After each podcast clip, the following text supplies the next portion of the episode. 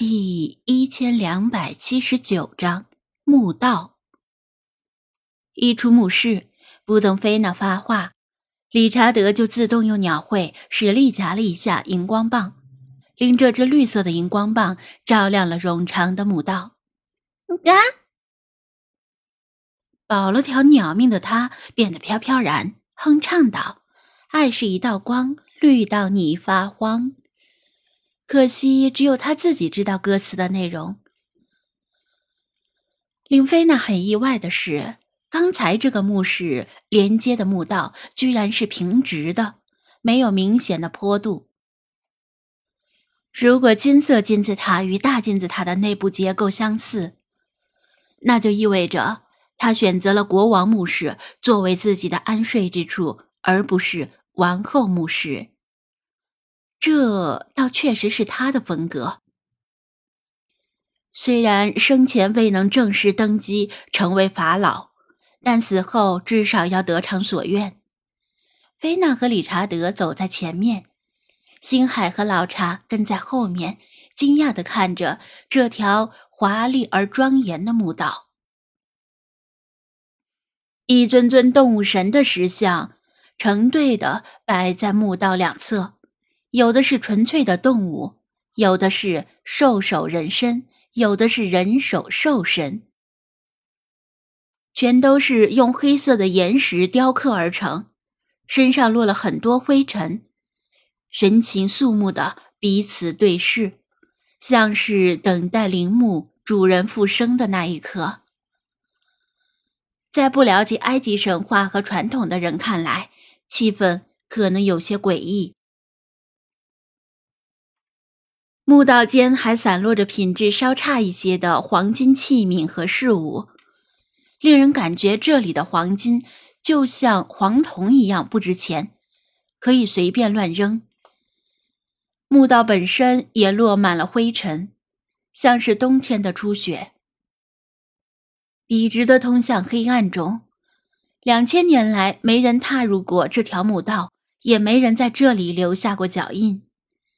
行走在动物神石像之间，被他们冰冷森然的眼睛注视着，会不自觉地放轻脚步，屏住呼吸，仿佛怕惊扰这些守墓神兽的安眠。理查德感觉毛骨悚然，连歌也不敢哼了。他很想抗议：为什么都是些猛兽石像？难道古埃及人明明生活在非洲，却不知道非洲灰鹦鹉的可爱？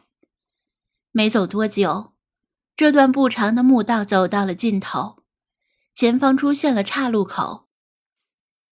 一条路向高处延伸，另一条路向低处延伸。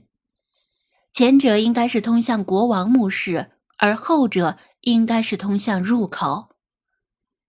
菲娜仰头向前者的方向遥望，她真的很想不顾一切的先跑去看看他，但还是先解决里皮特他们的问题再说吧。低处那条墓道里隐约传来叮叮当当的凿击声，那就是里皮特他们正在为进入金字塔做最后的努力。从音声音上听起来。石壁已经被他们连炸带凿弄得很薄了，随时可能打通。啊！理查德叼着荧光棒，飞到分叉口的头顶石壁旁，用鸟爪在墙上抓挠了几下，因为他发现石壁上刻着字，只是落了些灰，看不清。等他把灰尘清理掉。才发现这是他看不懂的古埃及象形文字。菲娜眯起眼睛，盯着字迹扫了一眼，说道：“肉体死亡为灵魂开启通往永生的大门。”这是死者之书里的一句话。理查德悻悻地飞下来，他还以为发现了什么不得了的东西，比如咒语之类的，想向菲娜请功。因为按照他以往对菲娜的观察，发现菲娜翻脸比翻书还快。突然，他们身后的墓道中传来重物滑动的声音，紧接着又是一声重物坠地的巨响。其实响声也不算太大，但在寂静的墓道里就显得很大了。几乎就在同时，前方也传来一声更大的巨响，还隐约能够听到人们的欢呼声。菲娜脸色一变，知道终于被里皮特他们打穿了外墙。呀，闹鬼了！闹鬼了！后面什么声音？是不是哪只鬼气森森的守墓兽复活了？理查德吓得赶紧扑腾着翅膀，尽力往高飞，几乎贴上了天花板。他嘴里的荧光棒也掉在了地上。老查走在最后，听得较为真切，说道：“非也。”以老朽听来，似乎是适才那间墓室里的声音。墓室里的声音，理查德眼珠一转，那就是闹尸变。话一出口，他就察觉不对，这句话可能会触及菲娜的眉头，赶紧改口道：“本大爷估计，大概是哪个瓶子罐子摔倒了吧。”不过真可惜呀！如果是闹鬼就好了，让鬼怪大战里皮特，咱们坐山观鬼斗。菲娜怒斥道：“你的嘴是用来说话的。”理查德赶紧飞起来，又叼起荧光棒，他心里很委屈。难道本大爷的嘴不是用来说话的？跟上，菲娜迈起大步，快速向低处的墓道跑去，务求尽早制止里皮特等人的行动。大部分鹦鹉不太擅长飞行，理查德全力扑腾翅膀，也赶不上菲娜的速度，被落下一大截。